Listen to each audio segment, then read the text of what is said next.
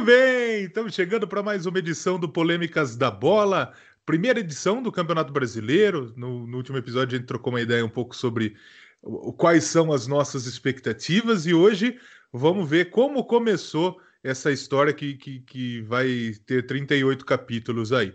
Muito prazer, eu sou Leozão Nossetti e hoje para falar comigo aqui do Campeonato Brasileiro, para a gente falar de Copa América, para a gente tratar outros assuntos por aqui. Temos Guilão, temos Nayara. Boa noite, pessoal. Fala, Leozão. Fala todo mundo aí que está escutando. Boa noite, pessoal. É, ou bom dia, boa tarde, né? Dependendo da hora que vocês estiverem ouvindo. Vamos então começar essa super competição que é o Brasileirão. Exatamente. Se você está chegando aqui pela primeira vez, está nos ouvindo, não se esquece de, de, de, seguir nas nossas redes sociais, pesquisa aí, é um Instagram. E principalmente, se você curtir esse episódio, se você curtir o nosso papo aqui, divulga para quem você sabe que vai curtir o papo. Para quem gosta de futebol, para quem é, é, gosta desse, desse bate-papo um pouco mais solto, um pouco mais descontraído aí. Então, divulga para quem você gosta, divulga para quem você sabe que vai gostar, que é muito importante. Isso você não faz ideia o quanto é importante que vocês passem a nossa mensagem para frente, tá bom? Vamos falar do Campeonato Brasileiro, então, porque a primeira das 38 rodadas aconteceu é, nesse último final de semana e dá para a gente dizer que, no geral, foi uma rodada muito desastrosa para os times de São Paulo. Eu quero começar falando, acho que talvez do jogo mais importante desse final de semana, e talvez o jogo mais esperado também, que foi o Flamengo 1, Palmeiras 0. O jogo aconteceu ontem lá no Maracanã. E o que me incomoda como palmeirense é que o Palmeiras virou o filho do Flamengo. Não tem condição mais, gente. O que, que, que o Palmeiras precisa fazer para ganhar do Flamengo? Primeiro joga bola, tem benzer, o que, que vocês acham? Ah, primeiro que não existe freguesia se o confronto histórico é a favor do Palmeiras, né? Ponto positivo pra gente. É, então não é uma freguesia, né? São uma sequência de jogos e que o Flamengo vem melhor. E são só oito jogos, né? O pessoal tá contando isso em dias, mas em dias é sacanagem, né? Tem dois jogos esses times no ano. Fica complicado. É, mas se são oito jogos, dois por ano, é que não são dois por ano, porque tem alguma. tem uma. É, uma final aí, né? Não sei se teve outras. Mas teoricamente acho que foi só esse ano que a gente. É, é mas ó, a questão é contar em dias, são dois não, jogos por ano, no é. máximo três. Aí é sacanagem. É, querer aumentar demais. Né? Realmente contar em dias não faz nenhum sentido. Bom, mas. Pode falar. Não, eu ia falar que é tipo contar, sei lá, pô, freguesia, Palmeiras. Portuguesa não ganha faz 15 anos do Palmeiras. Não joga faz, faz 7. É, então, é a mesma coisa, né? Mas não vou citar nomes, né? Um, um, canal de um jornalista famoso flamenguista contou em dias isso aí, mas tudo bem. Então, mas é aí o problema é o seguinte: o, o, o Mauro César, que é. Oh, mas eu não falei, eu não falei. Soltou na roda. É, mas eu, eu não tenho problema. Se ele achar ruim, pega eu, não tem problema nenhum. Não, mas fique tranquilo, que se tiver é. alguém para ser processado aqui nesse podcast, sou eu. Pode ficar ah, tranquilo. Mas eu, inclusive, eu até. Até fiz o, o ban preventivo. Antes de eu tomar ban, eu dei ban nele no, no Twitter, para não, ter, não ter problema. Mas o Mauro César tem condição de a gente levar a sério. O Mauro César, ele, ele até não é ruim profissional. O problema é que nesses últimos tempos ele vestiu muito a camisa do Flamengo. Mas Esse é, é o problema. É o mesmo problema do. Desculpa, Guilão. É o mesmo problema do, do Arnaldo que eu sempre falo, eu acho ele um ótimo jornalista, mas quando para falar do São Paulo, a coisa desanda de uma forma que não tem condições. O modo de, desde que ele assumiu ser flamenguista, parece que ele se libertou, né? É. Saiu do armário real é. oficial mesmo. Esse, ah. E é isso que dá pra gente comparar. Aí Puxa. ele ele criou o canal do YouTube, então, nossa senhora, agora. Não sei se vocês ouviram hoje o Posse de Bola, né? O podcast deles, dele no UOL, com o Arnaldo, com o Ju. Eu evito. Ele, ele deu um chilique com a arbitragem porque não deu o pênalti no Bruno Henrique. Que, pelo amor de Deus. Com a arbitragem e com os é, comentaristas de arbitragem que não foram enfáticos ao falar que foi pênalti. Pra vocês terem uma ideia da noção. Depois discutem aí. Foi no, bem no final, foi no começo, na verdade, do, não, não foi no final do podcast, porque eles falaram dos árbitros no final. Vale a pena. Mas falando um pouco do jogo, né? O primeiro tempo do Palmeiras foi bom, o Palmeiras foi melhor que o Flamengo. Mas a superioridade do Flamengo no segundo tempo foi muito maior que a superioridade do Palmeiras no primeiro. E é aquilo que a gente sempre fala, o Palmeiras toma um gol, ele não sabe mais o que fazer. Ele, o Abel já está há alguns meses, o Palmeiras só virou uma partida com ele. Se o Palmeiras toma um gol, o Palmeiras não sabe o que fazer, o Palmeiras não sabe jogar com a bola. E aí o Abel da entrevista, que meio se fazendo de vítima, até um tanto vergonhoso é as coisas que ele anda falando, mas pelo menos na pós-jogo ele admitiu que o, que o Flamengo foi superior no segundo tempo, né? Aí já é o primeiro passo para ver o que está errado, né? Porque o time jogar só dessa forma, os outros já perceberam e sabe? Nem foi o caso do Flamengo, mas é, no geral os times vão jogar fechado contra o Palmeiras e o Palmeiras não vai ganhar, porque não sabe jogar contra o time assim. Esse é um, esse é um grande detalhe e, e o que a gente falou, o que o, o Guilherme comentou aí da questão de tipo, o Palmeiras foi muito melhor no primeiro tempo e o Flamengo foi muito melhor do que o Palmeiras foi no, no, no segundo tempo. Só que eu tive a impressão seguinte: o Flamengo ele foi muito melhor no segundo tempo, mas por demérito do Palmeiras. Vocês acham que eu estou viajando? Um pouco dos dois. É, eu acho que o Palmeiras. O Palmeiras não é um time muito criativo, né? em questão, na questão ofensiva e o Flamengo é um time que vai muito para cima, né? Então, até um pouco dessa, entre aspas, freguesia, né? Porque a gente é, historicamente não é. É um pouco do encaixe, eu acredito, desses, desses jogos, né? Desses estilos de jogos dos dois. E muito provavelmente no segundo tempo o Flamengo encaixou mais, né? Com o Palmeiras. Eu, então... eu, eu acho que o Flamengo foi mais agressivo na marcação pressão no segundo tempo do que ele foi no primeiro. E aí a, o Palmeiras não sabe sair jogando, então ele acabava se complicando mais. Essa foi a impressão que eu tive. O Flamengo apertou mais e o Palmeiras teve bastante dificuldade quando isso aconteceu. Então foi mérito do Flamengo e demérito do Palmeiras, acho. E o Bruno Henrique funcionou também no segundo tempo, né? No primeiro tempo ele fez que o, o Gabriel Menino até conseguiu segurar ele. Agora, o segundo tempo, o, o, o, Bruno Henrique, depois que acertou a primeira, ele passou de passagem mesmo em todas, nele, no Luan. É, o Gabriel Menino meio que parece que cansou, né? Você via que teve um lance, claro que ele desistiu da jogada no segundo tempo. Os dois não vêm bem, né? O Menino e o Bruno Henrique. Mas aí, ó, o Bruno Henrique é, é um excelente jogador, então acho que pode ser uma virada para ele se recuperar de novo, né? Precisamos de um Gabriel Menino para a gente recuperar o próprio Gabriel Menino, então. É, ele vai para a seleção agora, né? Será que. Bom, vamos, vamos, vamos aguardar. Mas o Pedro marcou o gol do, do Flamengo, né? Uma jogadaça do, do Bruno Henrique. O Pedro foi perigoso em outros momentos, né? E eu, eu, eu, tô, eu tô em um grupo do Palmeiras que o pessoal mandou a mensagem no final de semana, antes do jogo. Pô, o Gabigol não vai jogar, pô, agora vai dar nós. Eu falei, gente, vai jogar o Pedro. O Pedro é bom igual. Aí que tá eu... tá o problema. Então, quer dizer, o, o, o Pedro, ele, ele, ele, é, ele é tão importante, tão bom quanto o Gabigol. O que, que você, ia, você ia comentar, Nayara? Eu acho o Pedro mais eficiente que o Gabigol. É, eu acho que o Gabigol tem aquela questão de ele precisa ter muitas chances para ele marcar, sabe? Na mesma medida que ele faz muito gol, ele perde muito gol feito. E do Pedro eu já não, não acho tanto. Eu acho o Pedro um pouco mais eficiente que o Gabigol. O Gabigol é mais rápido, né? Tem mais recursos que o Pedro em relação a propor o jogo, ajudar o time ofensivamente. Mas realmente, o Gabigol perde muito gol, né? O Pedro não perde tanto, não. Ainda perde alguns, viu? É, isso, isso é verdade. O Pedro é um cara que ele é, ele aproveita cada oportunidade. Eu achei, inclusive, quer dizer, para o Flamengo é ótimo, né? Mas é, o Pedro ele foi um, um caso é, talvez um pouco diferente do, do Gabigol, o próprio Gabigol, né? O Pedro ele chegou na Europa, ele machucou, meio que não, não deu, né? O Gabigol na Inter ele não se encaixou, foi para o Benfica também não deu.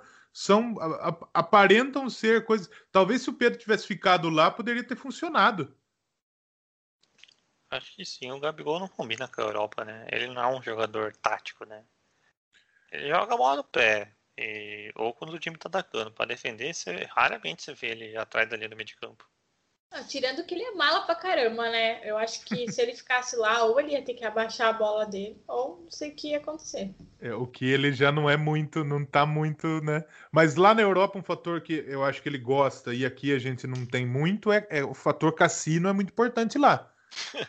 lá isso realmente ele talvez se ele, né?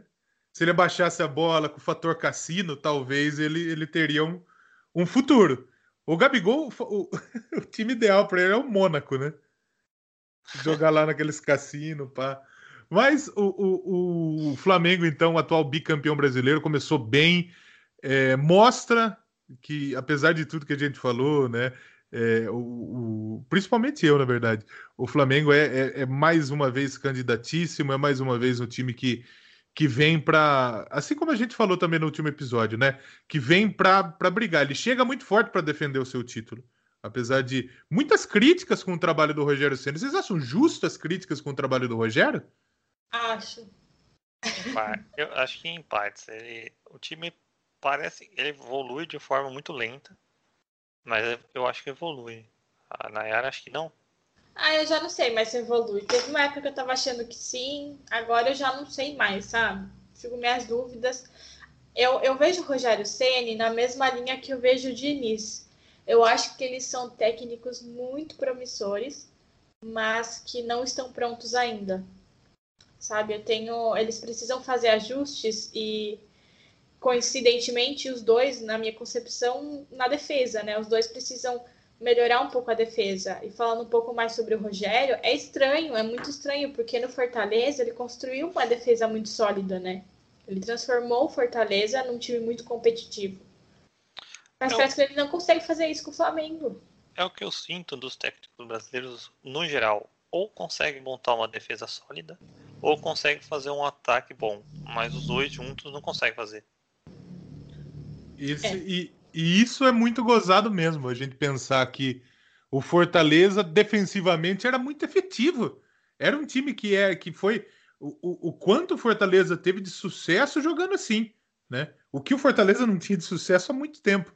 E com o Flamengo, o Rogério tendo material, realmente é, é estranho. E principalmente porque o Rogério é, é, foi um jogador de defesa. Exatamente, é um bom ponto.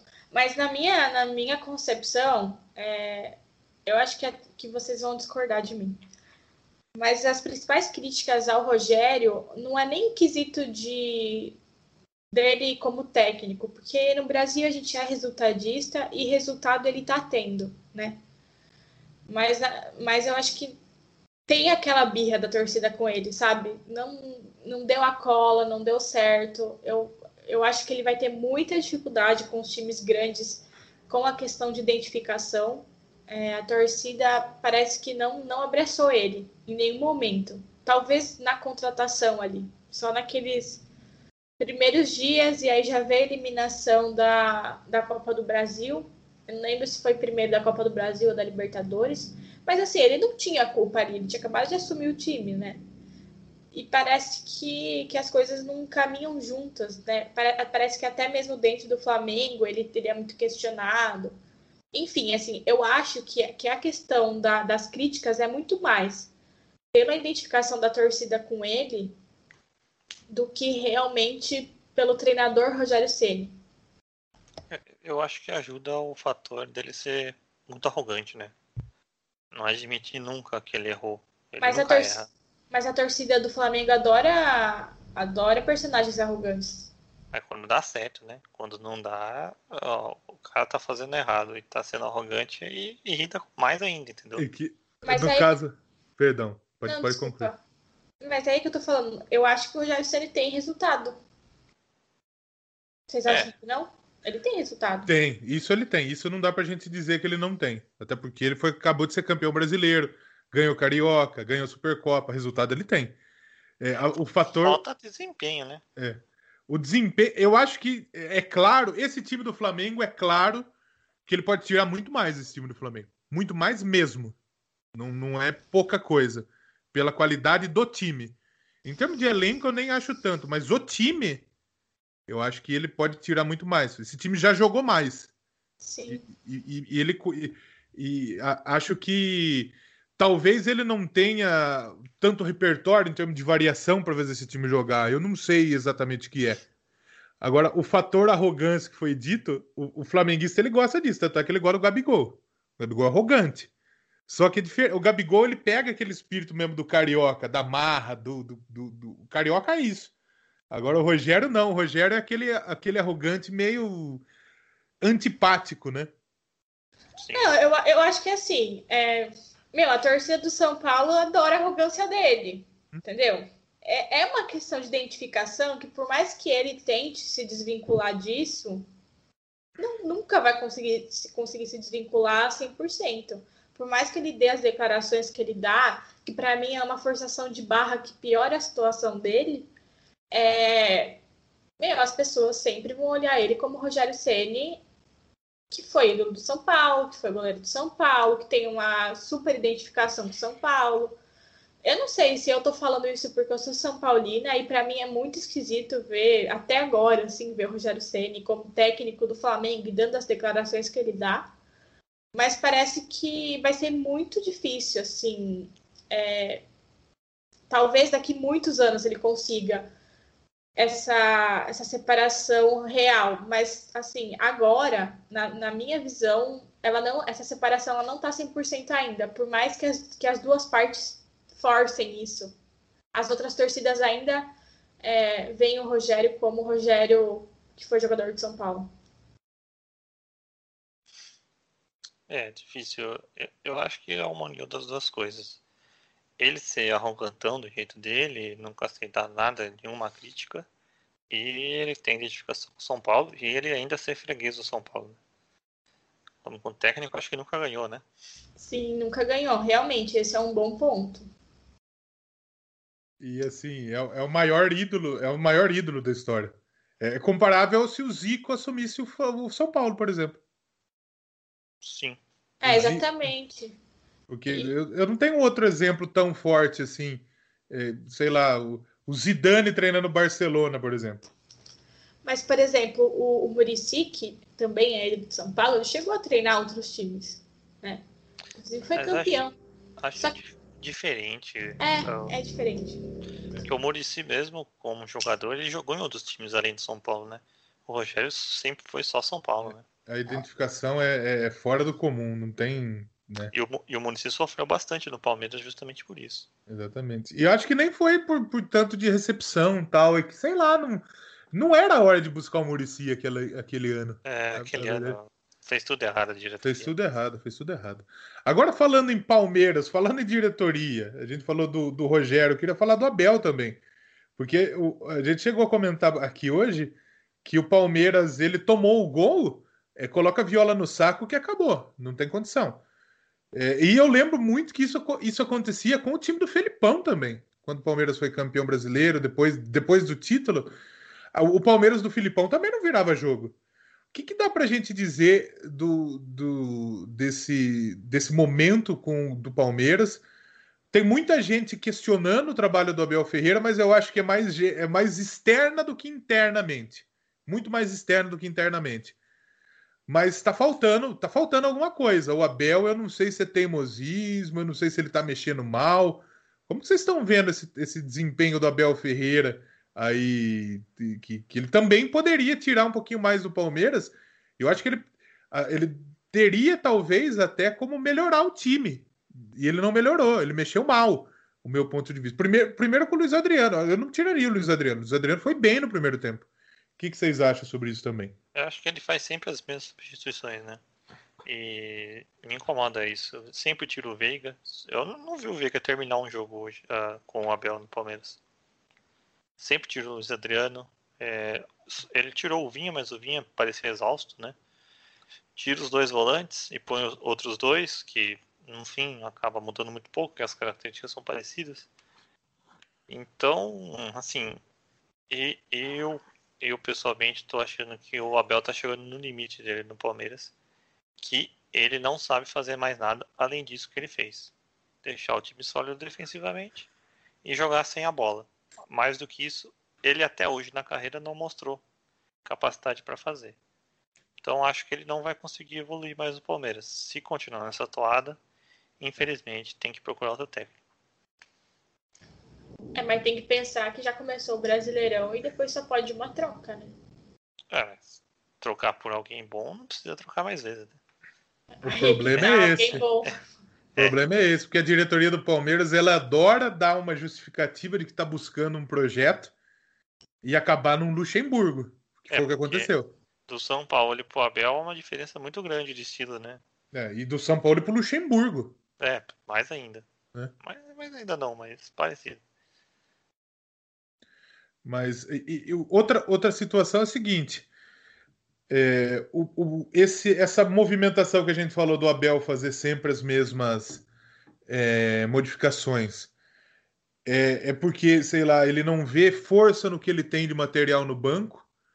Ele, ele é uma maneira dele mostrar que ele precisa de, de reforço. Acho que no geral ele, ele lê mal o jogo ou mexe mal, quase sempre. É, dificilmente ele, fazer uma, ele faz uma, uma substituição que é boa. A, to, muita, a maioria das pessoas cita da final da Libertadores que ninguém, tinha ninguém colocaria o Breno Lopes. Todo mundo colocaria o William Bigode, mas o Breno Lopes fazer aquele gol foi pura sorte, porque o Palmeiras não estava merecendo fazer aquele gol, entendeu? Uhum. Foi sorte do Abel a substituição ter dado certo. Né? Qualquer jogador que tivesse ali, o Pará ia falhar do mesmo jeito. Então eu acho que, no geral, ele mexe mal no time. Não por falta de peça, de elenco, porque o Palmeiras tem o melhor elenco do Brasil, eu acho. Mas porque, no geral, ele, ele não sabe ler o jogo, né? Eu acho. É, eu, eu, é bem complicado o Abel ficar falando em reforço e... E assim, a gente até entende, né? Porque ele precisa de, um, de alguém específico para tal posição e tal. Mas não é motivo para justificar o desempenho dele, sendo que se você comparar o elenco do Palmeiras com os outros é, do Brasil, o elenco do Palmeiras é o que mais tem, tem peças assim em bom nível, né? Que nem o, tem o time do, Palme, do Flamengo, é muito bom. Só que às vezes, numa substituição ou outra, acaba perdendo um pouco de qualidade. O do Palmeiras, é. eu acho que entre os que estão no banco e os que estão titular, é o time que menos tem essa diferença de qualidade, sabe? É, no jogo de, de domingo mesmo, o Rogério era banco, ele não sabia o que fazer. O Abel tinha várias opções. Que ou deixava o time parecido ou até um pouco melhor. O Rogério, qualquer jogador que ele tirasse titular, o, o rendimento do time cairia. Acho que elenco assim, posição por posição, o Palmeiras é o melhor. O Flamengo vem em segundo, acho que em terceiro seria o São Paulo. Talvez o Galo, mas o Galo tá jogando muito mal, né? Esse é um, esse é um fator. Mas acho que a gente já falou bastante de Palmeiras e Flamengo, já que a gente falou de São Paulo, dá pra gente levantar essa bola de falar como foi a estreia do São Paulo também, né?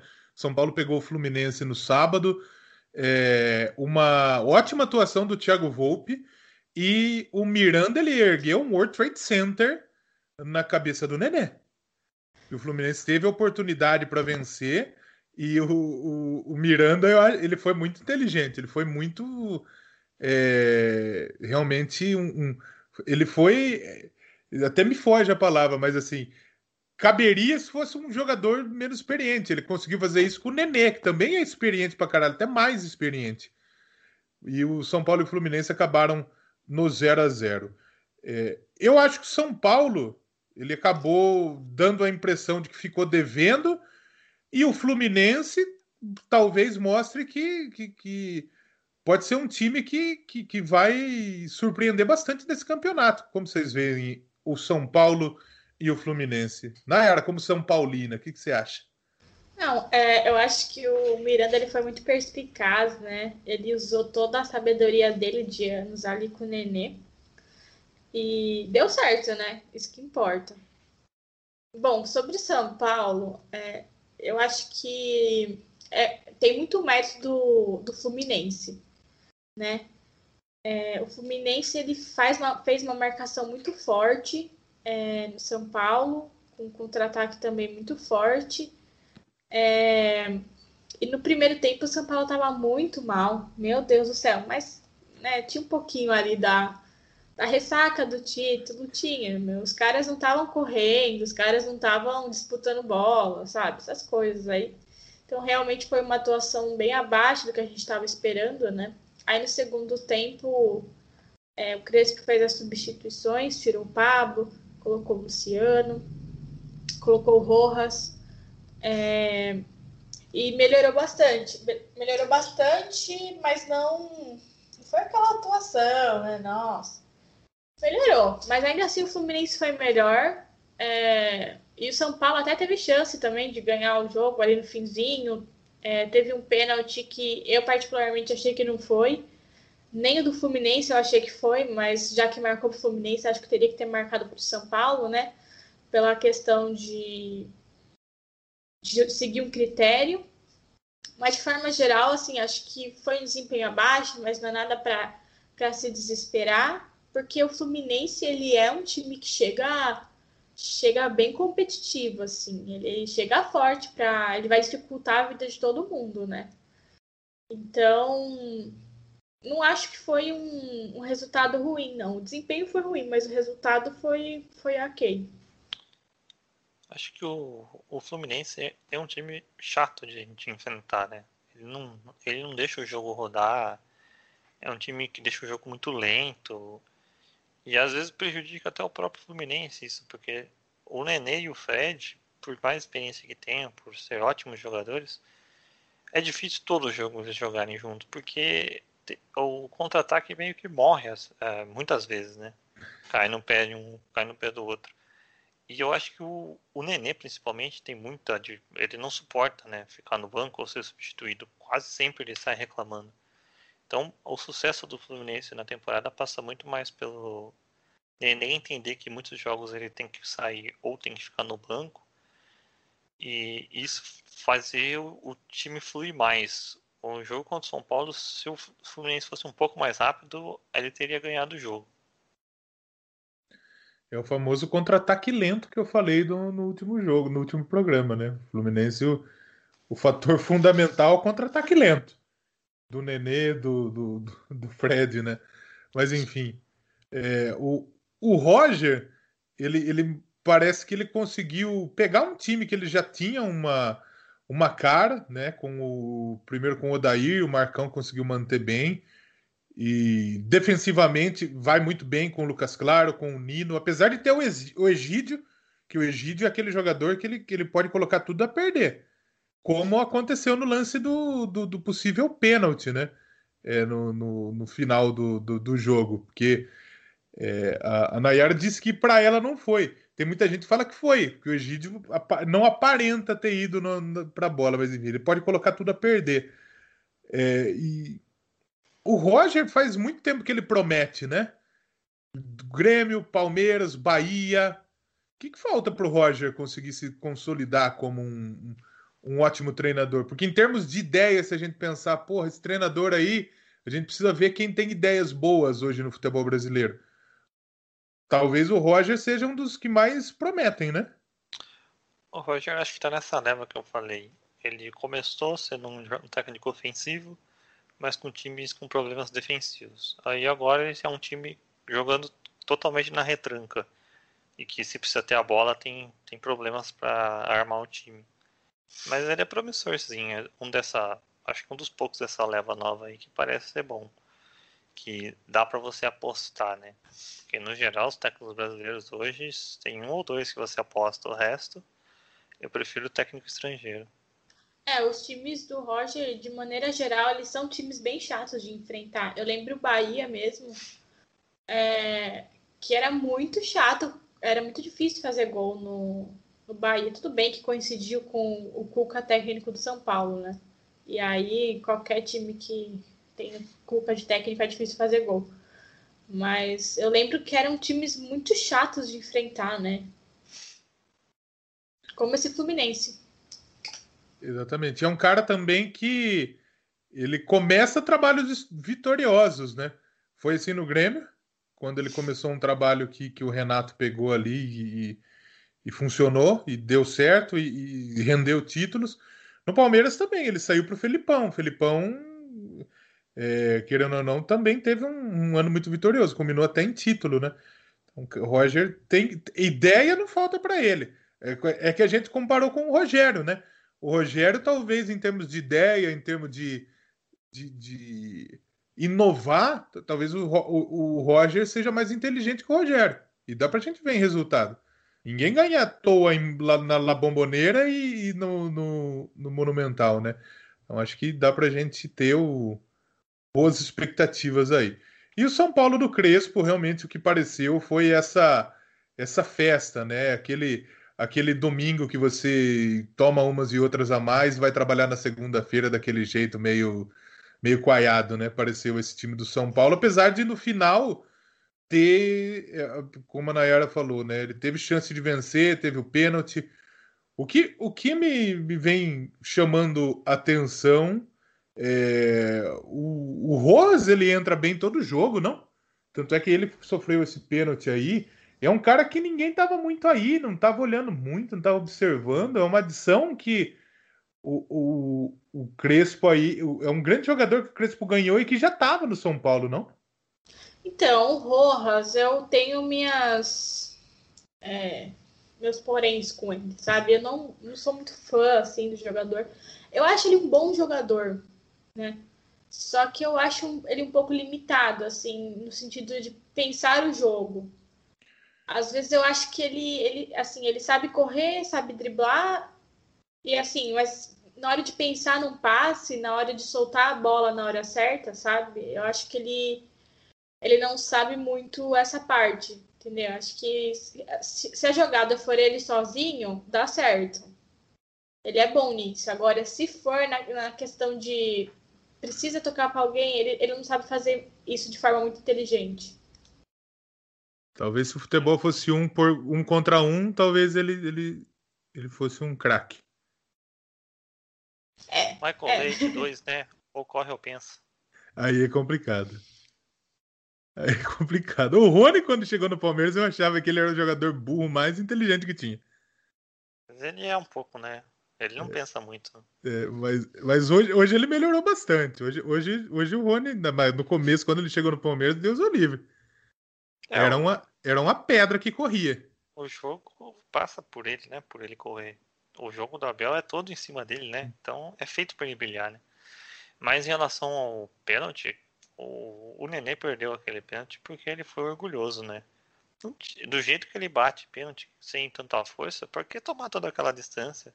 A primeira vez o Miranda já atrapalhou, não precisava ir lá de novo, né? Ele foi só para ser orgulhoso. Não, eu vou ficar aqui porque sou eu que mando. É, perdeu o pênalti por besteira. Foi besta mesmo. E, eu só tenho a agradecer. É, e aquela história, arbitragem péssima, né? Ou dá os dois pênaltis ou não dá nenhum, né? Porque foram muito parecidos. É, é falta de critério total do, do. Acho que foi o Rodolfo Toschi que apitou o jogo. Mas o Nenê com 39, 40 anos, ele não pode cair nessa pressão do, do Miranda. Ele foi moleque. Ele foi moleque é, pra caramba. Não, ele, então... ele foi orgulhoso, né, de querer ir lá de novo. Sabia, tava na cara que o Miranda ia fazer aquilo de novo. Não, e eu assisti depois os programas esportivos todo, todos repercutindo. Não, porque o Miranda fez o certo, não fez. Gente, faz parte do jogo. E o Nenê não, não é alguém que acabou de subir pro profissional e é inexperiente. O cara é experiente também, não é assim também. O Miranda foi malvadão lá, sabe? Ele foi burro. É. Então, assim, eu acho que faz, fez parte do jogo. Foi legal, assim, de ver. Eu, como São Paulino, gostei, achei legal. É. achei, achei que foi um, uma coisa que ele usou ali, entendeu? Não, tinha necessidade do Nenê voltar lá, cair nessa vida. Bateu muito mal o pênalti também. É. Eu já nem gosto daquele jogador que vai também no meio de campo para correr bater o é, pênalti. Você não precisa disso. Sem necessidade, né? E ele bate é. fraco o pênalti, que não bate forte, né? É, é, é, exatamente isso. Ele não precisa fazer tudo isso que ele faz, né? É, é, o, é, o, é o mal que o Neymar fez também, né? Porque o Neymar, todo pênalti que ele vai, ele vai longe também. Aí é uma firula é, desgraçada. Ele, é, o Neymar vai longe, ele samba para um lado, samba para o outro e perde o pênalti, né? Igual na última rodada do francês. Não, quando o jogador faz isso, eu torço para que perca mesmo. Para largar a mão de ser besta. Mas enfim, acho que São Paulo e Fluminense é isso, gente. Temos mais alguma adição? Podemos é, falar mais alguma coisa desse duelo dos tricolores? Por acho mim já não. está tudo ok. Pode passar. Não, não. Muito bem, muito bem. E o Santástico do Diniz? O que, que aconteceu com o Santástico do Diniz? O Santos teve uma atuação desastrosa contra o Bahia. Tomou um atropelo, a verdade é essa. O Santos foi humilhado pelo Bahia. Tomou dois gols do Tassiano e um do Juninho. Meu cartola agradece aí, Tassiano. Escalei você. Acho aí... que não foi. Foi sete minutos, né? O Bahia fez três gols em sete minutos. Basicamente. Então, é, é, é assim. muito emocional isso aí, né? Muito é. moleque é. no Santos. Como, como dinizista e como alguém conviveu com o Diniz técnico no seu próprio time, eu posso fazer algumas observações aqui de que o São Paulo, no começo, quando ele tomava um gol, ele ficava bem desesperado também. Nossa, daí era, era isso. São Paulo tomava dois, três gols em questão de minutos. Só que aí chega uma hora que você acostuma a tomar gol, né? Que esse estilo do Diniz aí, você vai tomar gol, faz parte. E aí, quando você toma gol, você nem liga mais. Porque você sabe que você vai fazer outros gols. Porque o, o, o time do Diniz ele é muito ofensivo, ele é muito agressivo, né? O problema é até você chegar nesse, nesse momento de fazer muito, muitos gols, né? Porque exige muito treinamento e muito treinamento no futebol brasileiro exige muito tempo, que eu não sei se ele vai ter. Então, é bem complicado colocar essa equação aí, falar para os torcedores do Santos, calma, calma que o estilo de jogo é difícil de implementar, calma. Tipo, já no Campeonato Brasileiro, então é bem complicado e também o material que ele tem na mão é pior que o do, São, do que o que ele tinha no São Paulo, né? É bem pior. Acho que é, é o grande ponto, né? É, é. é muito, o, o, material é muito fraco mesmo. Mas... É, Talvez pior do que ele pegou, não? É, Sim, é, é bem mais limitado. Mas assim, eu assisti o primeiro tempo e o primeiro tempo tava bem assim, alternando, né? Uma hora o Santos estava melhor, outra hora o Bahia estava melhor. E acho que acabou 0 a 0 né? Os três saíram no segundo tempo, é isso? Sim, logo no começo. É, então, é, assim, é um problema que, aconte, que aconteceu com o São Paulo em algumas partidas, sabe? De, de tomar dois gols assim em 10 minutos e tal. Mas é isso que a gente falou, né? Uma junção de coisas, uma junção de um treinador que acabou de pegar um, um time que não tinha padrão tático nem nada, né? E, e, antes ainda do, do Ariel era o Cuca, que é um estilo bem diferente do Diniz, então vai ter muito trabalho e um elenco limitado e jovem. Então realmente vai ser complicado a do Diniz aí. Eu falei antes do Diniz acertar com o Santos que eu achei que o Diniz errou em ir pro Santos. Era melhor ele ir pro Fortaleza. Menos pressão, um time um pouquinho melhor. Minha opinião, né? Que ele geriu mal a carreira dele indo pro Santos agora. A chance é. dele ser mandado embora é bem grande. Mas é aí também é um pouco do orgulho, né? O cara, o cara deixar um trabalho no São Paulo. Um trabalho que, de certa forma, teve bastante mérito até. Um, um trabalho com, com, muito ponto positivo. E você sair e ir para um Fortaleza, o, o, ego do cara não, não permite ele fazer isso. Então chegou o Santos. O Santos é um time que tem camisa, que tem peso, é atual vice-campeão da Libertadores. Mas ele chegou no Santos já sem o Soteudo. Então o, o, o Marinho é a estrela solitária desse time. Você até tem bons valores. O Caio Jorge é bom, é, o Felipe Jonathan costuma fazer bons jogos, mas o problema é que você também tem o Pará. E aí que tá o problema. E o Marinho tá mal também, né? O melhor jogador do ano passado tá mal. O Marinho parece que não quer muito estar tá lá também, não? Sim. Tem informações aí, não sei se é verdade, porque todo mundo vai pro Palmeiras, né? Mas o Palmeiras tá querendo o Marinho. É, eu acho eu... que o Marinho teve duas temporadas excepcionais, mas ele não é tudo isso, não. Ah, eu gosto do ah, Marinho. Ah, eu, eu iria querer o Marinho no meu time, viu? Não dá. o Palmeiras não precisa, na verdade, é, né? Eu, eu acho que o Palmeiras também não precisa. Mas eu gostaria de ver o Marinho no Palmeiras. Eu acho que é um, é, é um jogador, é um jogador bem legal de ter no time. Mas hoje o Palmeiras não precisa do Marinho, realmente. Você tem o Dudu voltando, pô. A não ser que você venda alguém. É, hoje... nem, nem tá jogando com dois pontos, né? Mas é, é outra história. É. Acho que o problema do Marinho hoje é que ele não tá muito afim, né? Aí fica difícil também de jogar no Santos, né? Tá meio que deixando claro isso aí. Agora, outro fator que eu queria comentar é que o Bahia já algumas temporadas vem parecendo um time bem forte, né? A gente desacostumou a ver os times nordestinos chegarem com peças interessantes, times fortes. Geralmente, é, eu, eu acompanhei o Campeonato Brasileiro um tempo que a gente não tinha time do Nordeste do Campeonato Brasileiro.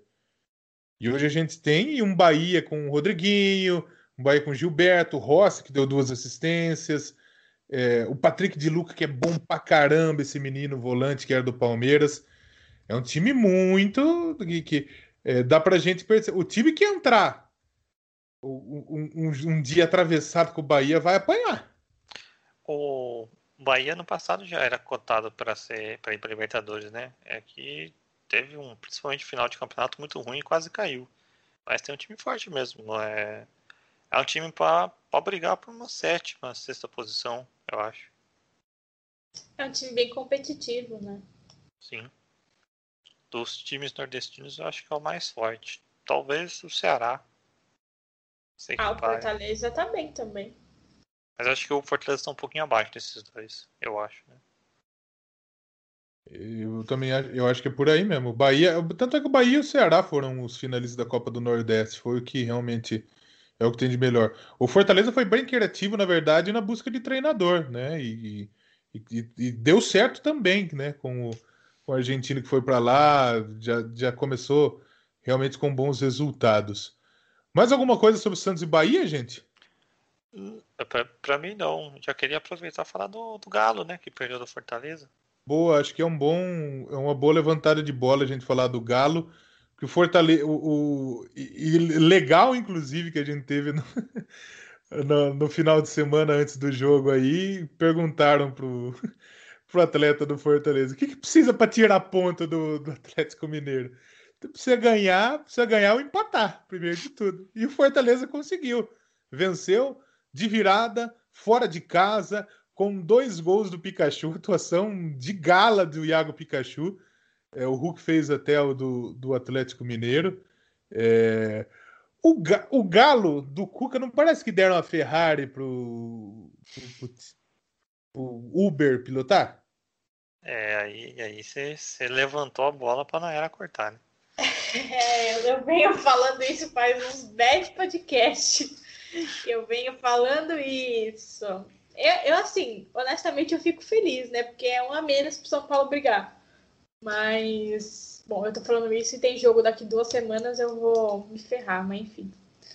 É, meu, o Cuca, ele é muito engraçado, porque se você pega um time e monta o time do jeito que ele quer e dá para ele, parece que não vai. Agora, se você pega um time que não tem dinheiro, que não tem nada, que. E vai. Não dá para explicar uma coisa dessa. E assim, é muita, muito chuveirinho, muito chute na área, sem, sem tática, sem jogadas ensaiadas, sem nada, sabe? Assim, muito pobre. Pelo, pelo que o, o elenco do, do Galo oferece, é muito pobre o que apresenta. Né? Então, assim, ganhou o campeonato estadual com 2 a 0 em cima do Atlético do, do América e depois tomou virada do, do, Fortaleza, né? Eu honestamente não vejo não vejo o Cuca durando muito tempo no, no Galo, não. Assim, tem a melhor campanha da Libertadores? Tem. Mas, pô, o grupo deles era bem mais tranquilo do que os outros, né? Então, não sei, não sei. Se eu fosse os caras lá, eu já começaria a pensar. É estranho esse tipo do Atlético, né? Porque ele nem ataca, mas ele também não defende, porque ele, o Cuca tenta jogar mais defensivo, mas o Tietchan e o Alan não marcam ninguém, os dois volantes, né?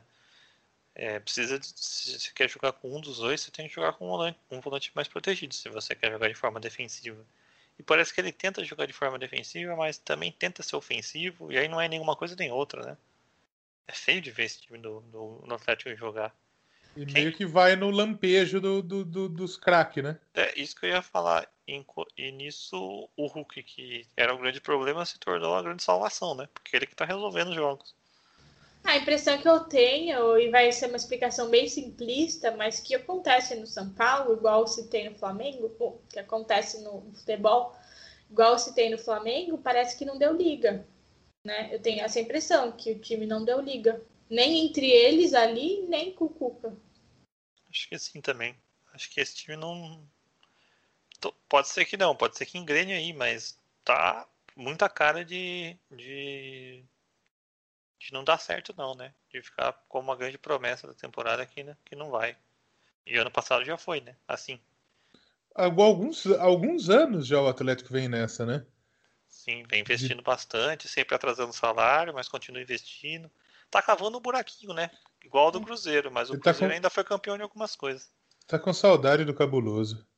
Mas o, no ano passado ainda o, o Atlético Mineiro ia bem, é, assim, meio na loucura, né? Tinha jogo que ia muito bem e jogo que ia mal, mas você via um estilo de jogo, né? Você via que ele que estavam tentando ser ofensivos e que quando você joga ofensivamente não adianta. Chega, chega, tem alguns jogos que você vai pegar alguém distraído e vai, vai tomar alguns gols e tal. Mas é, ano passado pelo menos tinha, né, alguma coisa ali que a gente conseguia ver, um treino, uma jogada ensaiada. Esse ano não dá para ver praticamente nada. Sim, mas é que como ele caiu rápido de todas as outras competições de mata-mata, a gente achou que ele ia ser o grande favorito para ganhar o brasileiro, né? Em nenhum momento ele deu pinta que ia ganhar, né? Por isso que eu acho que foi uma decepção, mesmo ele tendo momentos bons mesmo. Sim, no ano sim. passado, o primeiro jogo foi Atlético e Flamengo, e o Atlético jogou pra cacete contra o Flamengo. Jogou Sim. muito. Foi um puta jogo, realmente. Tipo, a gente falou, porra, ninguém vai ganhar desse, desse Atlético. Não tem jeito.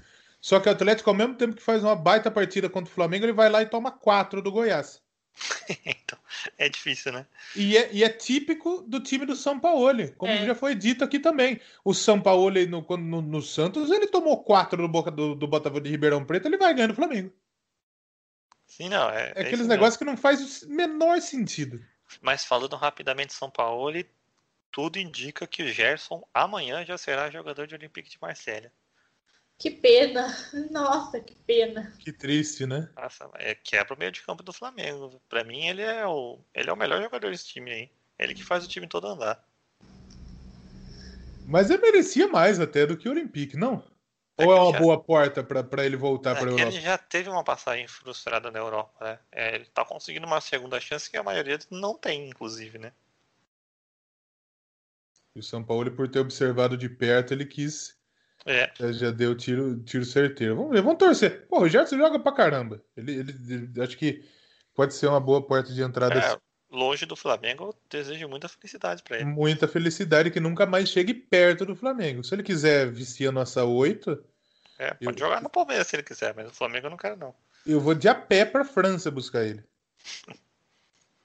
Mas enfim, a gente falou muito do Atlético e não falamos do Fortaleza, né? O Fortaleza que e até, até no começo da partida o Atlético conseguiu é, atacar bastante. O Felipe Alves, o Felipe Alves mais uma vez pegando bastante.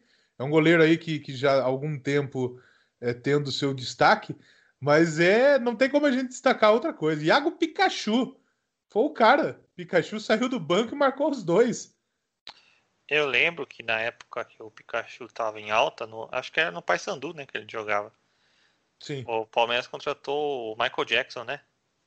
Aí, só que o Michael Jackson era muito fraco, né? O Pikachu era bom jogador. Aí o Palmeiras ficou com medo de trazer o Pikachu por causa do nome estranho, já pegou mal com, com o Michael Jackson. Mas o Pikachu sempre, sempre joga bem. Ele não, é, não pode ser lateral direito porque ele não marca ninguém, mas como um ponto ele é bom jogador e resolveu o jogo com dois bonitos chutes, né?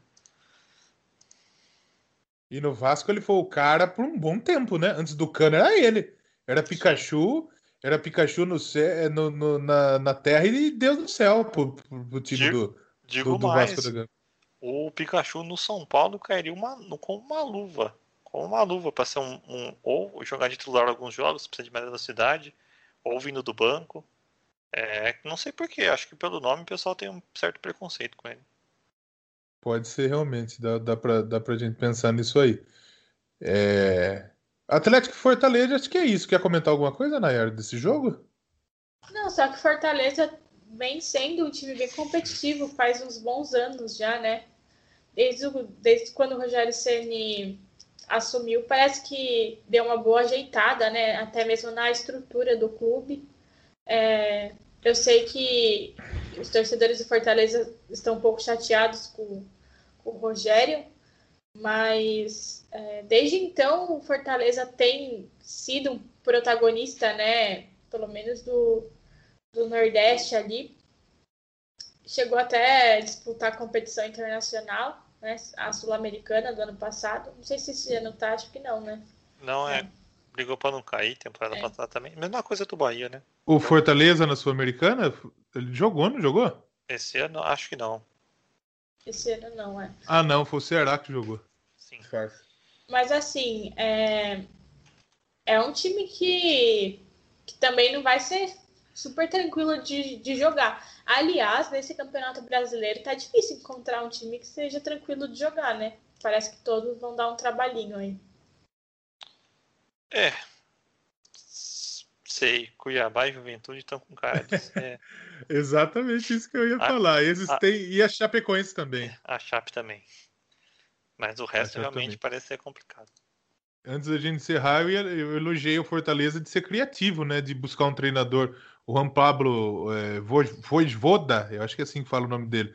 Ele, foi, ele fez um bom trabalho no Tajeres, se eu não me engano, ele era técnico do Tajeres quando derrubou São Paulo, se eu não me engano. É, e ele foi para o União La Calera e ele pegou um, um, um time de várzea e foi vice-campeão chileno. Se não tem mérito nisso aí, eu não sei onde tem. Então o Fortaleza foi muito criativo, foi muito criativo na busca do treinador, parece que vem funcionando. A diretoria do Fortaleza vem fazendo bons trabalhos faz anos já, né? É igual a Nara falou. Não é à toa que tá sempre trabalho na Série A, né? Com certeza, com certeza. Vamos falar do Corinthians, porque aqui a, às vezes o Palmeiras me decepciona, eu quero ser bem sincero com vocês, mas o Corinthians não decepciona nunca. O time do Corinthians é muito consistente. Joga mal todo jogo, impressionante. Trocou de treinador.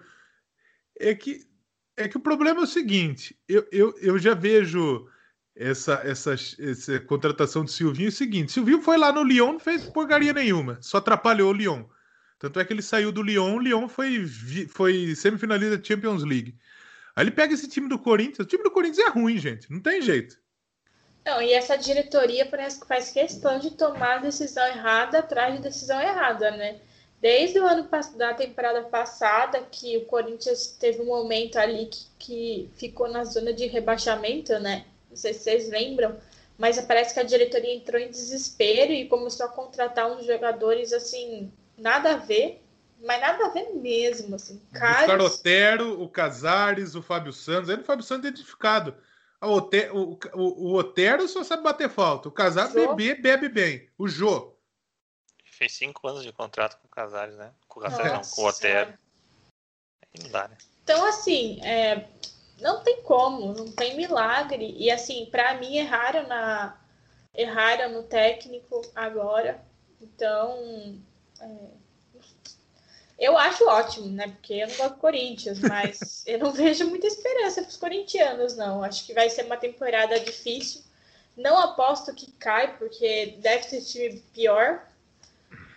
Mas assim, eu coloco a situação do, do Corinthians entre assim, os grandes é, é uma das piores, se não for a pior. A gente vê aí ah, o Matheus Vital não pode, né? Perdeu o pênalti, beleza, tá nervoso, acontece, mas o rebote não dá para ele fazer o que ele fez, né? O rebote ele consagrou o Fernando Miguel. Ele chutou na mão do goleiro, né? Igual é. o Luiz Adriano. No, ele não foi o Diego Alves que fez a defesa. O Luiz Adriano chutou no pé dele, né? Mesma coisa esse pênalti aí. O rebote do pênalti é um absurdo. O time do Corinthians é muito fraco, muito fraco. E o Atlético Goianiense vai meio na esteira dos, dos nordestinos que a gente tava falando, né? É um time chato de jogar contra, que aparentemente não vai sofrer no campeonato. Vai ficar ali no meio de tabela, né? Mas o Corinthians, se não abrir o olho com a pressão que vai criar, eu acho que pode ser que brigue para não cair, sim, viu? E o Silvinho, o Corinthians está tentando há anos trazer esse Silvinho. Ele não, nunca foi nunca foi um técnico, né? Teve um, um, um trabalho no Lyon que foi ruim. E do resto ele. Foi auxiliar do Tite. É, nunca entendi o porquê ter tanta vontade de trazer ele, né? Mas... É que ele, ele, sempre, ele foi identificado com o Corinthians, né? Ele jogou é. no Corinthians na década de 90, um cara identificado, um cara que sempre. Mesmo lá na Europa, ele sempre falou que foi sempre corintiano, acompanhava o time. Ah, então é aí... é muito mais pela identificação e talvez o lance de você achar um novo Tite. Você buscar um cara que ele era é muito próximo ao Tite, era auxiliar do Tite, eles querem, querem que o Silvio seja outro Tite. Na verdade, não... eu acho que eles querem que seja o novo Carilli, né? Tá mais, mais um paralelo mais parecido. Mas, desculpa, né? Eu te interrompi. Não, imagina, mas eu acho que é uma aposta muito alta para um time que é muito ruim. eles têm que, eles tinham que procurar, eles tinham que ter uma opção segura, não uma aposta. Porque assim, no caso, se, se eles tivessem um time bom, uma aposta ruim deixaria eles ali no meio da tabela. Um time ruim, uma aposta ruim, e agora com essa regra de não poder ficar trocando de técnico, uma aposta ruim pode deixar na, na zona de rebaixamento. Então, eu acho bem complicado. Para mim, para mim essa diretoria do Corinthians está fazendo, está cometendo um erro que a diretoria de São Paulo cometeu e comete ainda às vezes, né? Que é essa questão de ficar trazendo gente identificada só para a torcida ficar quieta, sabe? Mas, é, que eu, é, é, o que eu ia falar. É, se for assim, o Palmeiras traz o Marcão, né? É identificado, mas não tem nenhum. Não tem como ser técnico. Sim, não pode pensar só nisso. E auxiliar também não significa nada, porque o Domi, o ano passado, né, já. Exato. Como, como auxiliar, ele pode ser pica pra caramba, mas como treinador. Exatamente. Esse time do Corinthians, eu canto a bola pra vocês. Quem, era, quem é o, o cara que podia acertar esse time? Dorival Júnior. O Dorival cansou de pegar time ruim e acertar time ruim. O Cuca era uma boa pra esse Corinthians. O Cuca também. Sim. Mas o Corinthians não tem dinheiro para pagar o Cuca hoje, né? O Dorival nem... tem. Eu acho que o Corinthians não tem dinheiro para pagar ninguém. Então, é muito complicado. É muito difícil. É muito. É, dá dó do Cássio, por exemplo, nesse time. Pô, o Cássio é bom. O Fagner é bom. É, mas, puta, você tem que ver Arauz, Camacho, Ramiro. O jogo. O Jô tá, acho... o Jô tá maior que eu, bicho. Não falo eu... nem do Fabinho, mas o Fabinho tá magro agora. O Jô tá maior que eu. Eu acho que é uma união das duas coisas. O Corinthians está com ídolos que já tá na hora de substituir e jogadores muito fracos do lado deles, né? Que faz aumentar ainda mais a dificuldade que eles passaram a ter por causa da idade que já vem chegando, né? É, e ao contrário do São Paulo e do Santos, que estavam mal há umas temporadas atrás, é, mas conseguiram se salvar pela base que tem, Corinthians não tem muito essa base atualmente, né? Pelo menos essa geração não parece que, que tem muita coisa boa ali. Acho que o Raul foi o único que mostrou que, pô, é bola, talvez. Mas é, tá, tá fraco. É, precisa, precisa piorar. E assim, a notícia ruim, o Corinthians vai jogar com a América do Lisca. O América do Lisca vai passear no Corinthians. Ah, vai ser um jogo legal de ver. É 0x0. O América vai. É, o América... Jogo Aí bom. vai ser 5x5, só porque o Guilherme falou isso. Ah, não jogo... esse jogo não dá pra ser 5x5. Jogo muito bom, nota 3. Se for 5x5 esse jogo, eu raspo meu cabelo. Olha. Opa! Eu gostei, hein? Eu, eu, eu gosto Nossa, desses momentos aí. Tá gravado, tá gravado. Isso é muito bom que tá gravado mesmo. Eu nunca vi um 5x5. Eu também não lembro de já ver 5x5. Tem, tem, uma primeira vez pra tudo, hein? É. É, Isso é fato. boca pra lá, só porque eu falei que pode acontecer. É, tor torço para um 5x5 agora. O jogo vai fazer gol de bicicleta. É, o mundo vai parar para ver esse jogo agora, né? É. O, o, cara do tamanho do, de um Fusca virando uma bicicleta. Agora, olha, vai Guilherme, por mais que eu queira te ver com a, com a cabeça raspada, eu não vou torcer para esse 5x5, porque eu não quero ver o Corinthians fazendo 5 gols e tem que aguentar os jornalistas no dia seguinte. Eu não quero isso. O Juca Kifuri falando: Corinthians se divertiu, fez cinco gols. Puta atuação. Nossa, exatamente. Então, deixa assim, deixa, deixa 0 a 0 mesmo, que é melhor. Agora, no fim das contas, o único paulista que ganhou foi o Bragantino. O Bragantino atropelou a Chapecoense. 3 a 0 fora do baile. Líder do campeonato. O Bragantino vai para Libertadores, eu tô achando, viu? Ah, gente, eu não boto fé no Bragantino, não, viu? Não boto, sinceramente. Daqui a pouco desanda. Time é arrumado, né? É time arrumado. É arrumado, mas assim. Bom, não sei. Eu, eu tenho, tenho algumas coisas no futebol que elas não fazem sentido. Para mim, Uma delas é que o Bragantino, quando é na hora de engatar e ir, parece que não vai. É, eu ser. vejo o Bragantino com uma boa surpresa. Eu não sei se é um time para Libertadores. Eu acho que não é um time que eu falo, por exemplo, Bragantino vai brigar pela Libertadores. Mas pode acontecer. Do Campeonato Brasileiro, se vai oito para Libertadores, quase sempre, pode é, ser então, que role. Se e a Chape... G8, ele é grande favorito. Aí. E a Chape é muito fraquinha. O time da Chape é, é terrível. Tem o, o, centroavante lá, o Perrote, lá, Perotti, né? Que todo mundo tá olhando, mas a Chape é sofrível. E agora os caras me contatou o Jair Ventura. Aí é difícil, o Chapecoense. É difícil mesmo. É, a Chape acho que não tem jeito, vai cair de novo. Infelizmente. E o Bragantino é aquele time que aposta em jovens, é juventude. Pega, você vê que qual que é o jogador mais velho desse time do Bragantino? Acho que é o Ítalo, né? Acho que é o Ítalo. Com certeza é o Ítalo. Gabriel Novaes é novo. O Lucas é novo. O Ramires é novo. O Lua Cândido é novo. O Natan. O Cleiton. É, é só moleque. Claudinho, acho, Arthur, é. né? Acho que é o, o Ítalo é o único que tem mais de 30. O Ítalo tem 30, não tem? Tem 31, se eu não me engano. é o Ítalo. Então não é um time para já também. É um time que. E eles vão ganhar dinheiro, tá? Vendendo esses jogadores aí. Né? Vendendo que... Natan. É, então, eu acho que eu meio que corroborando com o que a Naira falou, é um time para o futuro, mas não vai existir o futuro, porque vai vender todo mundo, né? Então vai só ameaçar mesmo. É. Nenhuma empresa entra no futebol para ganhar título. Eles querem ganhar dinheiro, a verdade é essa. Sim. E tanto na Alemanha quanto na, na, na, na Áustria, quanto nos Estados Unidos, aqui no Brasil, é, é dinheiro. Se ganhar título, ótimo, perfeito. Isso ajuda muito mais como portfólio, né? Como case, né? É o que me incomoda muito nesse negócio de clube empresa. Né? Sim, Infelizmente o Brasil está indo para esse caminho. Espero que, que não dê certo, não. Eu concordo com você, Muito bem. O Bragantino então passou fácil contra a Chapecoense. Acho que dá para a gente destacar também os gaúchos, né? Destacar os dois mal também, né? Tanto o, o Grêmio que perdeu para o Ceará num jogo até movimentado. Ceará saiu na frente, é, conseguiu tomar um empate, né? Com o Wanderson, com o Ricardinho e no finalzinho é, acabou, acabou, acabou virando gol de Jorginho. Jorginho que é bom, hein? Que era do Atlético Goianiense ano passado, o Ceará foi buscar. É outro eu... time que, que dá pra gente prestar muita atenção nesse Ceará do Guardiola. Eu vi muita gente falando que o, que o Ceará ganhou, foi jogou bem, porque o Grêmio tava com muitos desfalques de Covid, inclusive técnico, né? Mas o Ceará jogou time reserva, né? Porque tem, tem Copa do Brasil, teve Sul-Americana. O Ceará ganhou do Grêmio de 3 a 2 com o time reserva. Desfalque por desfalque, o Fortaleza também optou por se desfalcar, na verdade, né? Sim, então, impressionante. É, o Ceará, como a gente citou aqui nos outros times, é, é um time que, que vem com um projeto, né? Que colocou os pés no chão e, e, faz um tempo também tem complicado bastante a, a vida dos outros times em casa.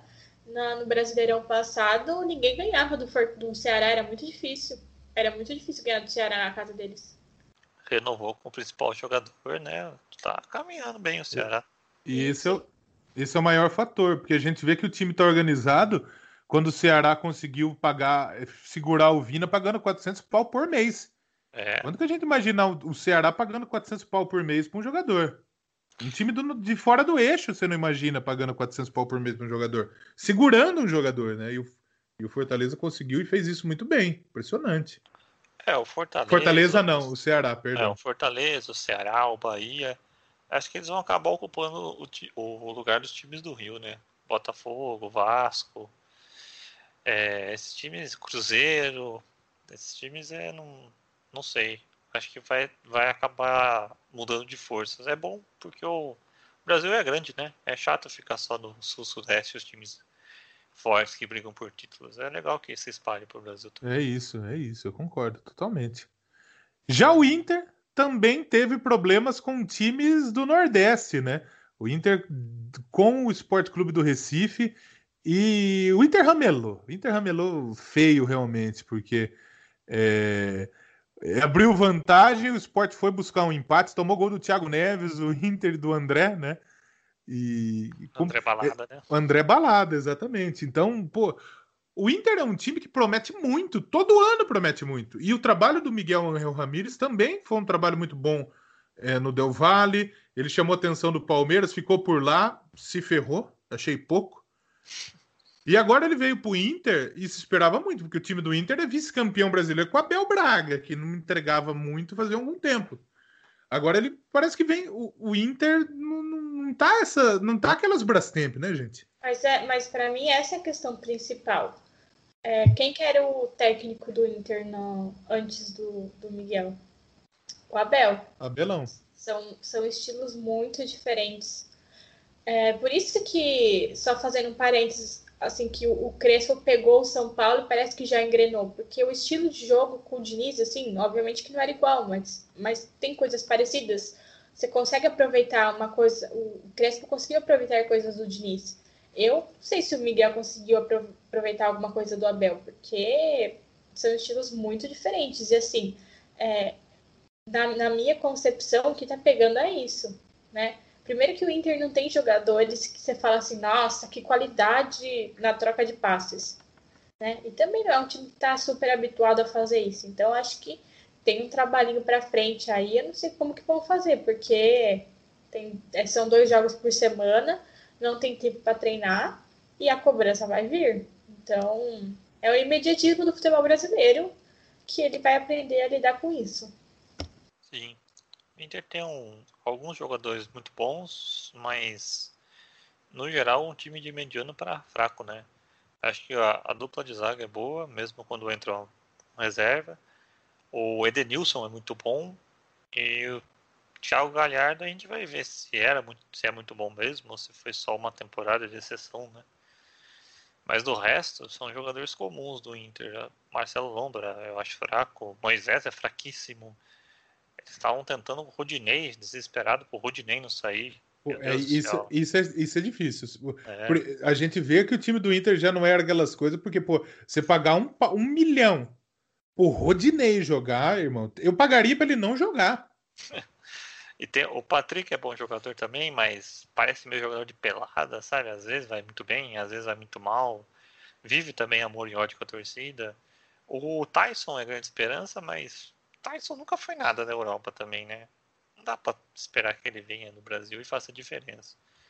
Então, o time do Inter, ano passado, acho que foi a exceção que brigou pelo título, quase foi campeão, mas não imaginava. E eu, eu acho que foi muito mais mérito do Kudê do que do Abel, né? O Abel só não mexeu no que estava dando certo. Pois é, pois é. Para a gente finalizar o Campeonato Brasileiro, a gente teve Atlético Paranaense 1, América 0. Carlos Eduardo marcou no finalzinho para dar vitória para o Atlético do Paraná. Venceu bem primeiro jogo, em casa, ganhou do time do Lisca, que é, é realmente. Dá pra, tem muita gente olhando bem, né? E Cuiabá e Juventude, gente, que. Putz, é, não tem nem muito que. Né? Tem muito o que falar, não. 2 a 2 Jonathan Cafu marcou no Cuiabá. E o, o que chamou a atenção desse jogo foi o pós. Mandaram embora o Valentim. Ninguém sabe, né? É, a gente, a gente fez fofoca, todo mundo fofocou, mas a verdade é que ninguém sabe o que realmente aconteceu. É muito esquisito porque os resultados eram muito bons, né? E não pode mais trocar, né? Vai ter que contratar um técnico com ele até o final. É que eu, eu acho que o Cuiabá ele vai ele vai alegar que foi de comum acordo. É, sabe, vai fazer vai, vai, aceitar isso aí. O né? problema é isso. Muita gente. O, o que falaram de bobagem? Falaram que o Valentim jogou água na cara do presidente, falou que o Valentim talaricou o presidente do Cuiabá. O Valentim, hoje no Sport TV, ele disse que o, o, ele não admite que diretor dê palpite no time dele. Que foi o que aconteceu, segundo ele, no time do Cuiabá. Então o cara foi demitido com 80% de aproveitamento. É só no Brasil essas coisas. Foi demitido invicto o Atlético Paranaense, no jogo, ele. Quem assinou a súmula de técnico foi o diretor. O técnico que foi técnico mesmo não não não estava como técnico. Pode ser que seja uma, uma artimanha que o Cuiabá use para não não gastar técnico. E que vários times usam, inclusive. É, porque você pode ter limite, mas assim, é, é para interino, acho que não tem limite, né? Tem, tem que estar algum tempo no clube, né? Às vezes o interino está menos tempo do que isso aí, que o, previsto, acho que são dois anos ou algo assim. Aí ele não pode também. Aí ele conta como técnico. Acho que foi por isso que o Atlético Paranaense fez isso. Mas já é uma forma de burlar o sistema que, se for aceito, se não derem um problema para o Atlético, vai virar moda. Né? Bom, acho que é isso a primeira rodada do Campeonato Brasileiro. Mais algum destaque, gente? Nenhum, pode, pode continuar. Não. É, também não. Beleza, então. Então não tem, não tem muito também é, tabela nessa rodada, porque assim, quem ganhou tá com três pontos, quem empatou tá com um, quem perdeu tá com zero. É isso. Não tem, não tem muito. Próxima rodada a gente já vai, já vai ver um pouco isso. Próxima rodada, aliás, a gente tem um Grêmio Flamengo também já na Arena do Grêmio. ótimo jogo. Vai ser o jogo da rodada também. Flamengo pegando um começo de campeonato. Não vai ter, né? Foi adiado, não foi? Ah, é verdade, foi adiado. É, adiaram. Bem, bem lembrado, bem lembrado, bem lembrado. Acabei de ver aqui agora. É, a gente tem Santos Ceará, São Paulo e Atlético de Goiás, Bragantino e Bahia, Fluminense e Cuiabá, Corinthians e América Mineiro, Fortaleza e Inter, Palmeiras e Chapecoense, Juventude e Atlético do Paraná, Esporte e Atlético Mineiro. Isso se não, não der qualquer besteira por conta de, de, de, de jogos de seleção, essas coisas aí, né? Porque eu e, até acho que é um bom ponto para a gente puxar outro assunto, que é o seguinte.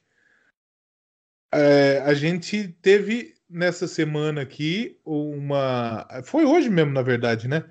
De que a Comebol não realizaria a Copa América na Argentina, que está marcada para esse ano, e, de repente, a Copa América está confirmada para o Brasil. E a Argentina falou que não queria realizar a Copa América por conta de Covid. E a Comebol manda a Copa América para o antro do Covid no mundo. O Brasil é uma zona, né? O liberal, o presidente é liberal fazer a Copa América aqui, sendo que ó, o país do mundo que com mais casos, né? Tá, morre por dia quase 1.800 pessoas. A Argentina tá certa em não aceitar a Copa América lá. O Brasil que tá errado em aceitar aqui. É um absurdo aceitar isso aí. Já os estados já não estão querendo, né? Parece que pode estar confusão isso ainda, pode cancelar. Mas por enquanto está confirmado aqui no Brasil, né? Espero que não seja mesmo, porque a gente que respeita, que, que faz de tudo, que só sai de casa se for necessário, ver uma Copa América que não tem nem necessidade de existir nesse ano é, acontecer aqui, nossa, machuca, não? É, exatamente. Eu já ia começar por aí. Eu não sei para que tanta Copa América. Primeiro que você desfalca os clubes, não serve para nada, é um título que ninguém liga. Sim, torneio não chato, faz né? sentido, não, não faz sentido, sabe? Pega, assim, Copa do Mundo eu amo. Eu amo a Copa do Mundo faz as eliminatórias, faz um amistoso aqui ou outro e joga a Copa do Mundo e pronto. Pra que ficar fazendo essa, elimina... essa Copa América a cada dois anos ainda? E parece que e todo até... ano tem. É. E Sim. até a Euro, que é um torneio parecido, é muito mais massa, muito mais legal. Primeiro por qualidade de jogo, e segundo que a gente tem, tipo, não é todo ano Bolívia, Venezuela, Peru, Brasil. Pô, na Euro a gente tem a Macedônia chegando para jogar. A gente tem, sei lá, o, o, é, é tem muito mais países. Albânia pode jogar. É, então, exatamente. Então é muito mais legal. E a qualidade também Mas, nem é, se compara, né? Pra mim não devia ter nenhum nem outro. Nem aquela nova Nations League. Pra mim, seleção é eliminatória e Copa. O resto é atrapalhar os clubes. Mas assim, é... supondo que a Copa América seja super legal e tal, não faz sentido você trazer num país que que os casos só sobem, que vai ter uma terceira onda, que não tem vacina. É tirar sarro da cara da população. Eu tenho essa impressão. Então, não tem muito o que falar. Eu acho que ninguém vai concordar com essa decisão né, de, de ter Copa América aqui. Porque realmente não faz sentido. Não tem, sabe? Se, se não teve nos outros países, por conta do Covid, aqui, por que, que aqui, aqui vai ter? aqui é um dos piores países nesse sentido, então é difícil. É, é difícil. Hoje tem um lugar pior que o Brasil para se estar na pandemia, que é a Índia. Que a Índia né? também tá, tá, um, tá um absurdo, tá uma, uma zona. Mas só. O resto é Brasil. E o Brasil está muito perto de uma terceira onda. E a gente tem cepa nova, tem cepa indiana. Surgiu uma cepa em Porto Ferreira, interior de São Paulo. Sim, então... e assim, vai, agora vai ter jogador de um milhão e meio de países viajando para lá e para cá, e vindo para cá e vai para lá, e o Brasil não tem nenhuma barreira é. sanitária nesse sentido, qualquer um entra aqui, então. Não, mas isso, isso hoje o governo, isso hoje o governo fez. Ele pediu, ele, ele colocou, ele falou, não, ninguém vai entrar no Brasil, barreira sanitária. Eles só erraram o time, né? Um ano. só, erro. só. Só errou erro. em um ano, pequeno erro, né? Um detalhe, e... né? Exatamente. A negociação teve dedo do presidente Jair Bolsonaro. Eu também nem quero falar tanto de política assim para a gente nem, né, nem desgastar tanto assim. Mas o, os governos estaduais estão se posicionando, como já foi dito aqui também. Pernambuco, Rio Grande do Norte, Minas e Rio Grande do Sul falaram que não existe a menor possibilidade de receber Copa América. São Paulo, Bahia, Mato Grosso e Amazonas já disseram que estão à disposição. Esses são os estados que dizem que receberiam partidas. O, o plano do, do país é ser a maioria dos jogos em Brasília, né? E em Manaus, com a final no Maracanã. É, é assim, foi muito rápido, né? Para conseguir trazer a Copa América para cá, mas para vacina tá demorando um pouco, né? É, esse é o grande problema. O e-mail da Pfizer demorou nove meses. É, o ok para a Copa América foi é. rapidinho, né? Mas a prioridades, né? Jogar, fazer a Copa América é mais importante do que salvar vidas. Não, é pior fazer Copa, fazer jogo em Manaus.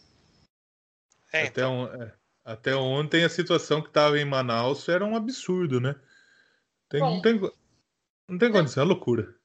É, então, é loucura, exatamente isso. Não tem nem o que discutir, é loucura e. Mas vai ter, né? Porque a gente é. não pode fazer nada, então. A gente é espera que aconteça alguma coisa para melar isso, mas não vai melar. E eu tenho certeza que lá em Brasília o, o, o Bolsonaro, a, a, ideia dele pensou: não, pode trazer aí, pô. Pode trazer a Copa América aí, vai limpar a barra nossa, pô. Vai mudar a imagem, vai melhorar a imagem, pô. Eu tenho certeza que ele pensou isso. Absoluta. Absoluta. É. Mas não vai, né? É complicado, ah, é complicado. Espero que não mude, né? É. Espero que não mude. Eu, por mim, se não acontecer, tá lindo. Beleza, aqui não, não, tem, não, tem, não tem que acontecer. Não tem nenhum lugar. Não, a gente não tá se opondo só ao Brasil.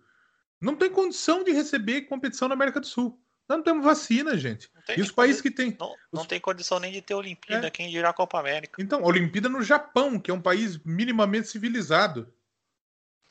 Aqui na América do Sul, a, o Chile, que é o país que mais vacinou, está em alta de caso. O Chile vacinou 56% da população. Está o maior número de casos desde o começo da pandemia no Chile.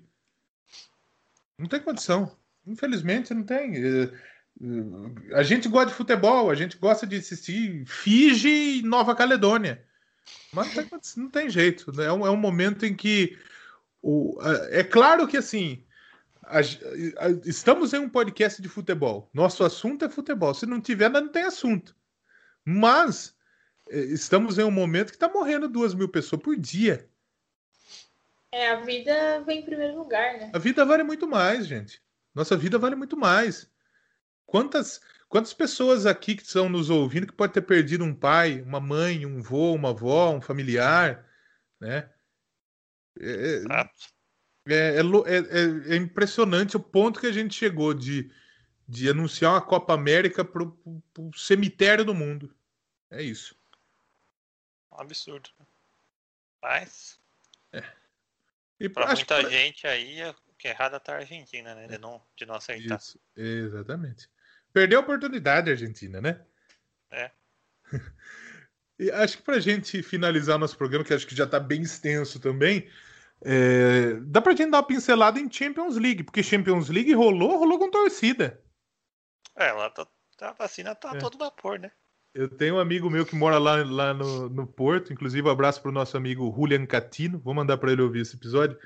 E ele mandou uma mensagem em outro grupo que a gente tá aqui no Telegram falando: o que tem de inglês bêbado, se abraçando, sem o menor distanciamento aqui no Porto, é, é, é brincadeira. Que é isso que, Europa. Tá todo mundo vacinado, para você viajar, você precisa provar que você tá vacinado. É, então. É coisa linda, né? É o que a gente podia estar hoje. E falando um pouquinho do jogo, né? O, Guardiola tentou inventar, né? Jogou a temporada inteira com, com o Rodri ou com o Fernandinho de, de, primeiro volante. E o time foi muito bem, ganhou a Premier League com folga. No jogo mais importante da temporada, ele tira os dois e joga sem volante. O Guardiola Ponto... Bel Ferreirou? Acho que não. Acho que o Guardiola deu uma de Guardiola, né? Em jogos decisivos ele sempre tenta inventar alguma coisa. Ele tenta ser o responsável pela vitória. Parece, parece uma questão de ego para mim. E contra um time do Chelsea que é muito forte defensivamente, muito rápido no contra-ataque, faltou um volante ali, né? E ele tinha qualidade para colocar no campo, né? Que é o, o, capitão dele, né? Que, Exato. Por mais que a gente fale muito do Fernandinho, porra, o cara, ele, ele, é, ele ninguém fica no Manchester City. Esse Manchester City hoje, o tempo que ele ficou, ídolo, capitão, não tem. É que nem o Thiago Silva também. É dois jogadores que são questionados e que chegam ao maior palco do futebol mundial. Quando o Fernandinho entrou, resolveu o meio de campo da City, né? Aí, cons... aí sim conseguiu pressionar o Chelsea. E o Guardiola também parecia que queria morrer do, do, com o zap na mão, né? Porque ele tinha o Agüero no banco, pô. Ele não gosta do Agüero, né? Nunca gostou. Então. Você não faz isso, Agüero. Até o Gabriel, o Gabriel quando entrou foi bem. Gabriel Sim, Jesus em 30 minutos foi melhor que o De Bruyne. O De Bruyne não jogou, não conseguiu. Se Saiu machucado também. vai fazer uma substituição, o primeiro centroavante que você tem que colocar é o Agüero, né? Não é o Agüero. É o Agüero, exatamente. E aí muita gente fala, o Agüero tá velho, não sei o que. Agüero vai pro Barcelona. 31 hoje... anos, né? Não tá é, velho. Não tá velho. Porra, e outra coisa, é, ontem a gente teve a Indy 500. O Hélio Castro Neves que ganhou tem 46. O cara ganhou corrida com 46. O Tom Brady com 42 está ganhando o Super Bowl. o é Soares, isso. né? Com a mesma Soares. idade do Agüero foi dispensado do Barcelona ganhou com o Atlético de Madrid. É, e jogando pra cacete. Mas é o que eu falo sempre, para dar o gancho pra Nayara. Tô falando há alguns meses já. O Chelsea, ele foi campeão essa temporada, porque no Mundial ele vai se redimir de ter perdido pro Corinthians e vai perder pro Palmeiras. Ah, muito bom. Ai, meu pai amado. Ai, meu Deus do céu. Se o São Paulo classificar, a chance é grande também, viu, Nair? Acho que a chance é grande não, mas. Existe do que? Do, do, São Paulo perder pro Chelsea? Não, de ganhar do Chelsea. Ele falou. Ah, com certeza. Não, de ganhar sim, porque o São Paulo, toda vez que foi lá, ganhou, né? Agora Palmeiras. Mas para isso precisa ganhar Libertadores, né? Tá longe. É. Tá longe. Ontem eu, eu participei da gravação do, do, de um podcast falando sobre, sobre Champions League lá do Papo de Calçado, acho que sai essa semana. E na apresentação eu falei: parabéns, Chelsea, vice-campeão mundial 2021. o, o pulso ainda pulsa. O time do Chelsea é muito forte. Eu acho que não, qualquer é um brinca... que vá lá não ganha. Não. Não, brincadeiras à parte, é um time embaçado, né? Primeiro que você tem o Kanté. Quem, que, que treinador não queria ter 11 Kanté no seu time? O que corre, o que... O Kanté é pornográfico o que ele joga. Ou eu fiquei curioso, Anayara, você que não gosta muito de futebol europeu, o que, que você achou do Kanté? Eu não reparei nele exclusivamente, né? Eu não sabia nem quem ele era, pra ser bem sincera. É o baixinho que tá em todo lugar do campo. Mas o que, que ele é? Volante? Ele é, ele é volante, ele é meia, ele é ponta, ele é tudo. É. Ele é tudo. Ele é. É o, 7, eu acho, do Chelsea, é o 8. É, o Kanté é luz, é raio, estrela e luar, é tudo. É. É, eu já consigo imaginar ali uma briga entre ele e o Pablo, assim, acho que. Nossa! Ele é bom, mas acho que o Pablo vai. vai ganhar, né? Inclusive o Kanté foi eleito o melhor jogador da final, né? É. E eu, eu acho que hoje a gente tem dois volantes em condição de, de parar qualquer jogador no mundo, eu acho. Um é o Kanté, outro é o Casimiro. Eu acho que são dois, tipo, os, os... mas o Kanté ele é mais do que isso, né? Ele ah, corre, ele se entrega. O Kanté é o melhor volante que eu já vi jogar. E eu acho que ele deveria ser o melhor do mundo nessa temporada, mas acho que ele não vai ganhar não. Mas se é. fosse eu, eu daria para ele. É, vai depender muito do que vai acontecer na Euro agora, porque tá se, a França, né? é, se a França ganhar, vai depender do, de como vai Mbappé. O Mbappé fez uma boa temporada no Paris. Foi talvez um, o melhor jogador do Paris. Então, se a França ganhar com o Mbappé como protagonista, vai ser ele. Se o Mbappé é, não aparecer tanto, talvez uma escolha é, segura seja no Kanté. Agora, se o Ronaldo arrebenta na Eurocopa, vai ser ele. Ah, o Ronaldo já ganhou um monte, né? Eu vou torcer pro Kanté, ele merece. Gostaria, pô, o Kanté. O, a Nayara falou que não sabia que era o Kanté. O Kanté em 98, na, na final da Copa do Mundo, ele tava catando lixo é, na comemoração. O, o pai dele é, era catador de lixo, né? Ele trabalhou junto com o pai. Não, eu tô brincando. Eu... Ah, tá, perdão. Não sei quem é, mas assim, eu não fiquei reparando no jogo nele. Ah, tá, perdão. Eu... Não, tranquilo. tranquilo. E, te...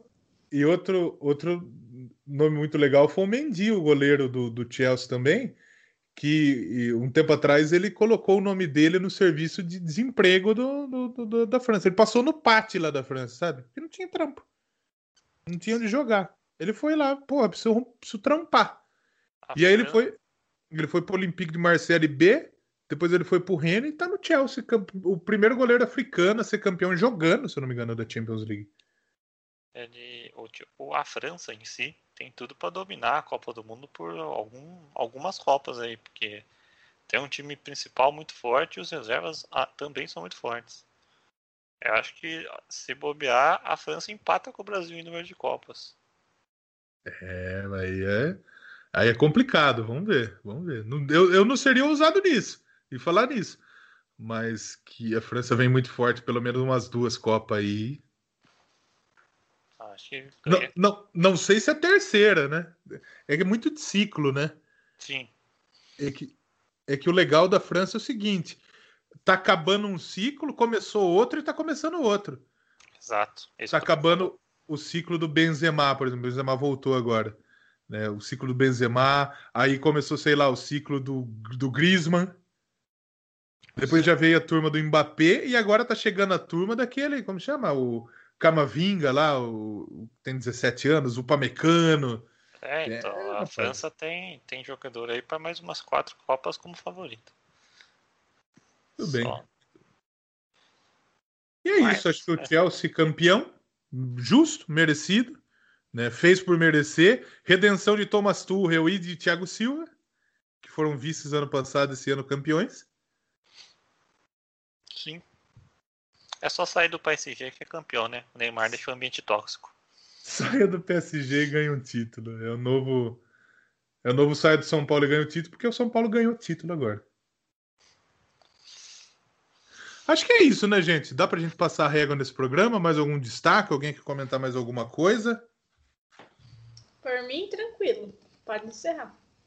Uh, para mim também, só rapidamente a polêmica do Neymar, mais uma aí, né? Não dá para ter certeza do que aconteceu, mas pelos uhum. fatos apresentados, tudo indica que, que ele fez besteira, né? Uma pena, né? Tinha tudo para ser um grande jogador, mas a carreira só vem fazendo besteira atrás de besteira, é, fora do campo. Esse, tem esse lance que, a gente, que saiu depois que a gente. Acho que saiu exatamente depois que a gente acabou de gravar o último episódio.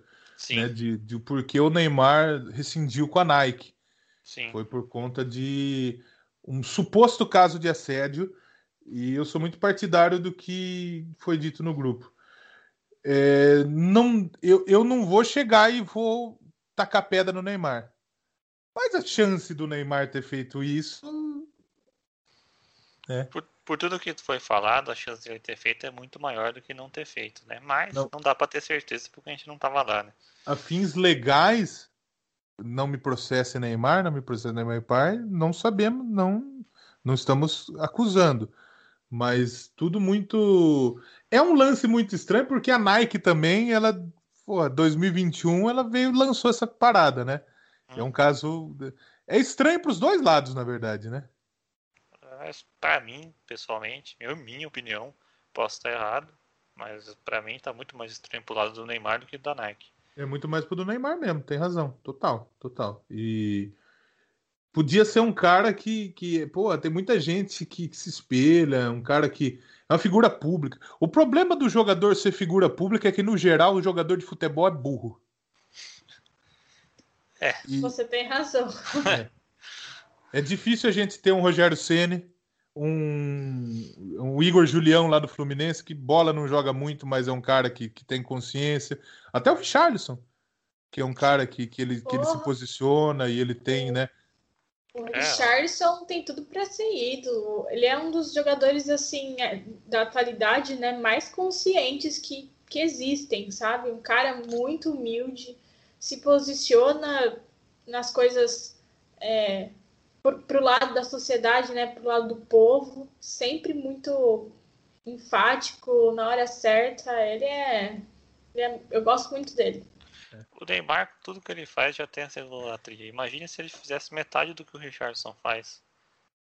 Né? É, um cara... Não sei, as pessoas falta, sei lá, falta assessorar esses caras.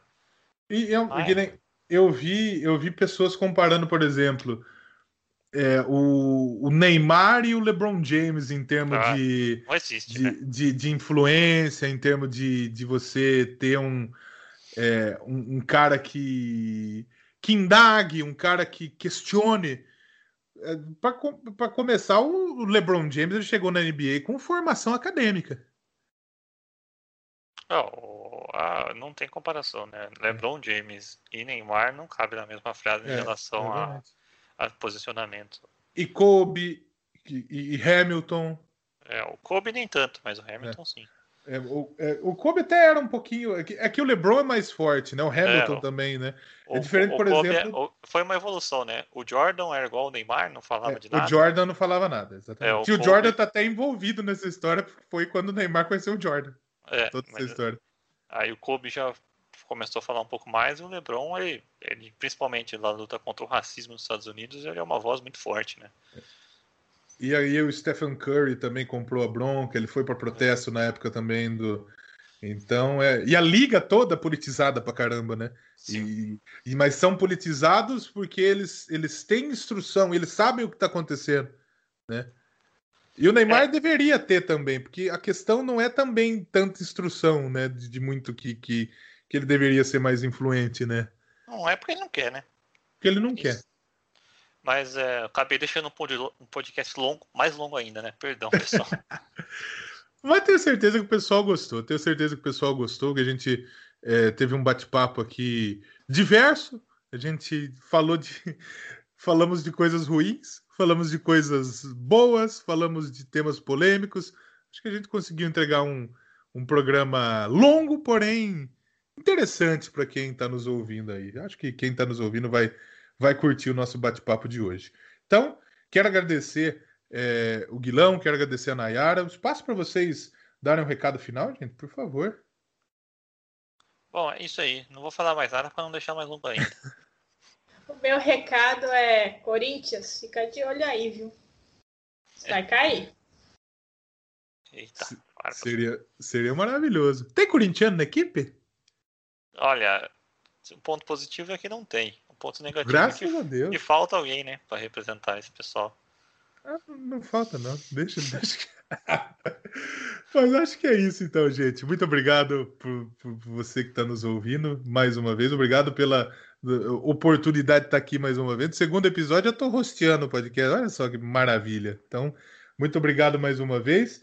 E continuem nos seguindo, continue nos acompanhando, continue é, divulgando. Se você gostou, mais uma vez que eu falei no começo, você gostou do programa, divulga para quem você sabe que gosta de futebol, para quem tem uma opinião sobre o assunto. Vamos debater, vamos trocar uma ideia. E é isso. Muito obrigado mais uma vez e estaremos de volta o mais breve possível com mais um episódio do Polêmicas da Bola. Valeu, tchau!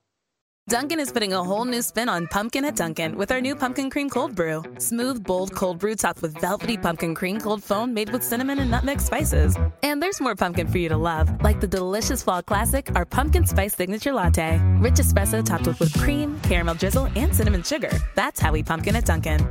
Sip into the fall season with the $3 medium pumpkin cream cold brew or pumpkin spice signature latte. America runs on Dunkin'. Participation may vary. Limited time offer. Exclusion apply. Valid on pumpkin spice signature latte only in all cold foam cold brew. 15 minutes could save you 15% or more. My dad used to say that. Sure, yeah. It's from Geico. Yeah, whenever I would ask my dad for life advice, he'd sit me down and say, son, 15 minutes could save you 15% or more. And look at me now, a well adjusted adult with a drawer full of plastic bags I'll never use.